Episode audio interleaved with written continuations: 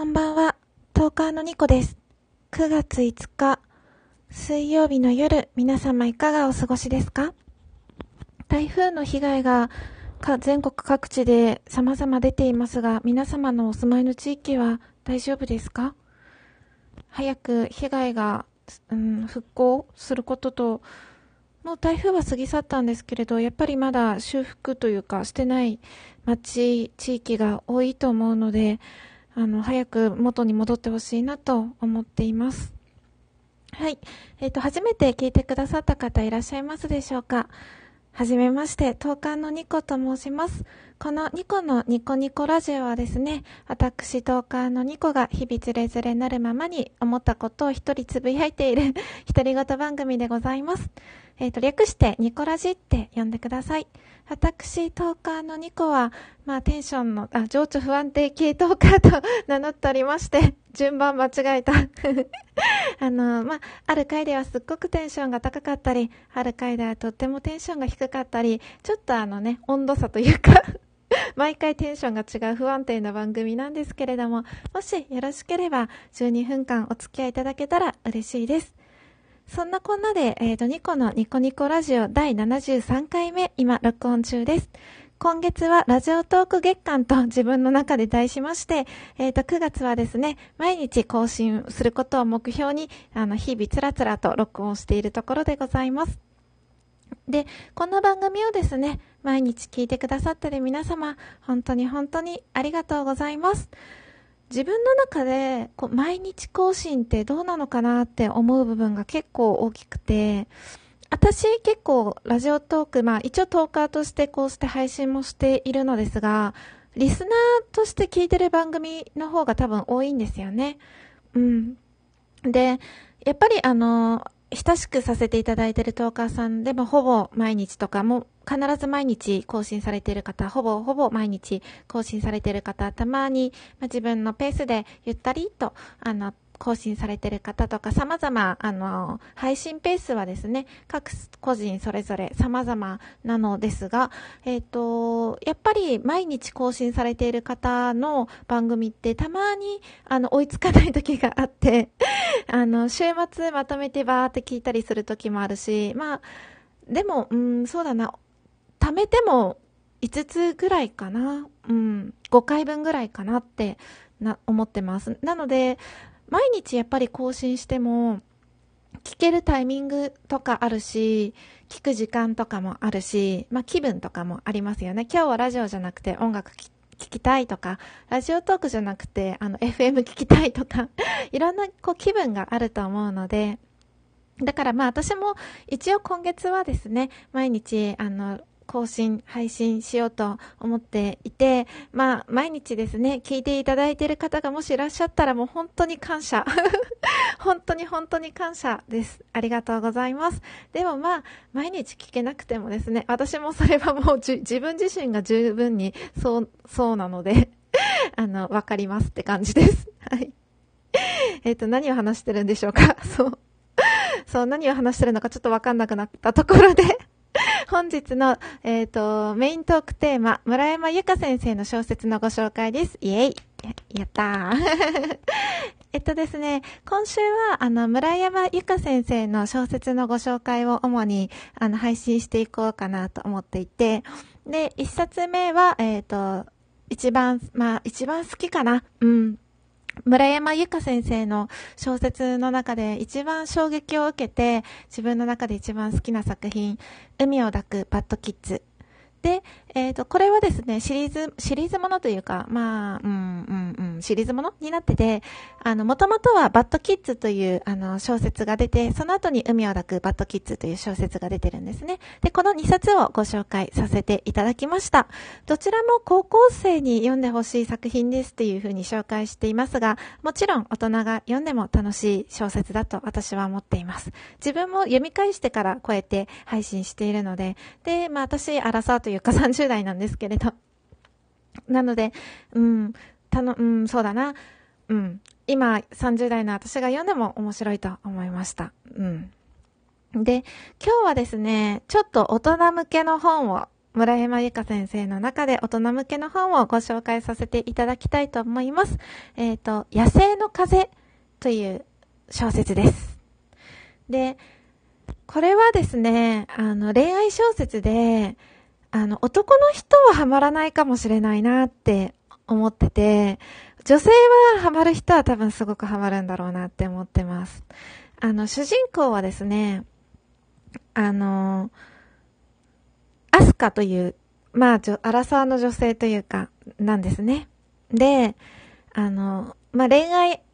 の相手になる人が、まあ、カメラマンをしているカズマという男性なんですけれども、まずですね、出会い方が結構運命的なんですよ。この二人の。うん。で、この二人がすぐ恋愛になるかって言ったらそうはならなくて、まあ、いろんな、こう、事情とか運命とかが交差して出会うんですよね。うん、そう。で、このアスカっていう、え、ー、と、主人公には、まあ、ある友達がいるんですね。で、結構この友達が物語の中で重要な役割じゃないけど、まあ、キーポイントとなる人物はアスカの親友なんですよね。うん。で、どうしようもないぐらい二人は惹かれ合うんですよね。うん。で、その描写とか、あの、舞台がですね、途中でアフリカに移るんですけれど、アフリカの風景、原風景とかがこう、アフリカ行ったことない私でも、あの、目の前にありありと浮かんで、熱気を感じる、アフリカの熱気を感じるような繊細な風景描写で、あの、本当に自分がアフリカにいるみたいな感覚になれる、あの、表現力のある、あの、内容になっていて、で、どの小説も、あの、村山由佳先生の小説っていうのは、あの、もう自分がその風景に溶け込めるぐらい細やかで、繊細で、温度を感じるような、あの、小説なんですよね。さっき私がアフリカにいるような、あの、感じがする、温度を感じるって言ったんですけれど、あの、赤い土で熱い熱気がこもっていて、あの、たくましい木があって動物たちの目が生き生きしていて乾いていて、太陽が近くてっていう、いう、そんな、なんか乾燥したような空気感とか、足元から上がってくるような熱気と太陽の光の強さとかを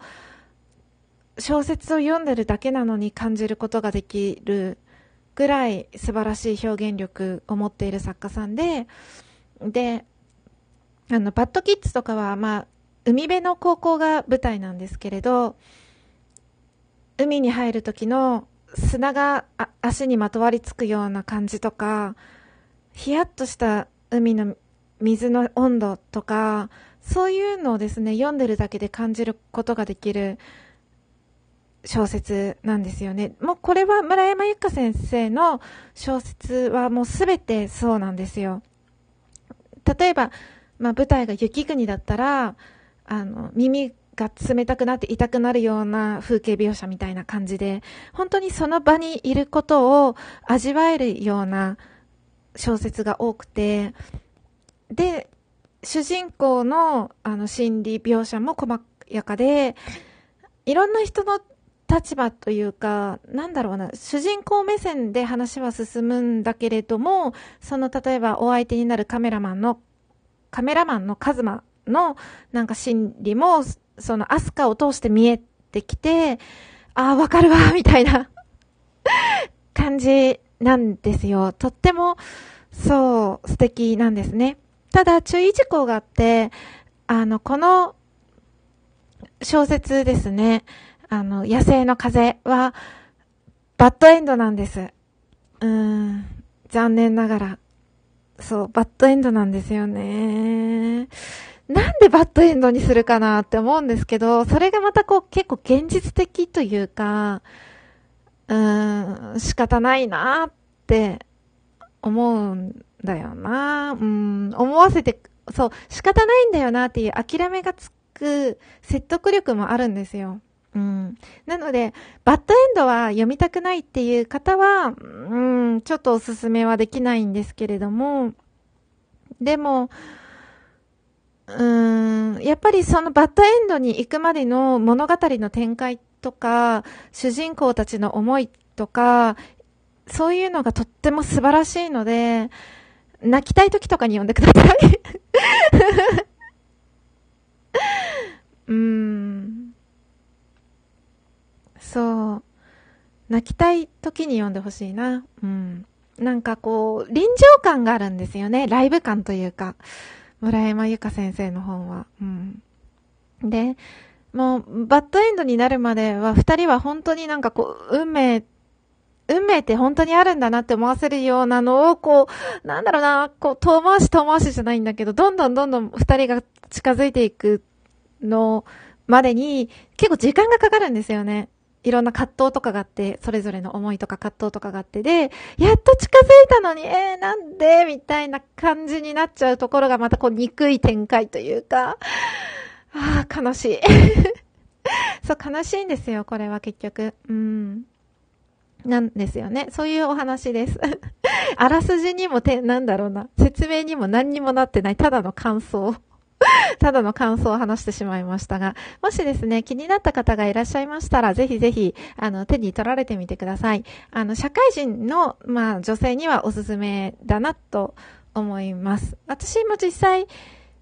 学生の頃一回読んだんですけど、学生の頃より今読んだ方がなんか、ああ、わかるわっていう場面が多かったですね。個人的に。うん。はい。そんなこんなで残り30秒になりました。えっ、ー、と、いかがでしたでしょうか？いかがでしたでしょうか？もう何もないんですけどね。ただの自己満ラジオなのでえっと、ニコのニコニコラジオはですね、あの、ツイッターやってて、ツイッターとかでトークテーマや質問など大募集中ですので、えっ、ー、と、ツイッターの URL トップ画面に載せてます。もしよかったら、あの、気軽に絡んでいただけると嬉しいです。明日も仕事でしょうか？頑張りましょうね。ではでは、おやすみなさい。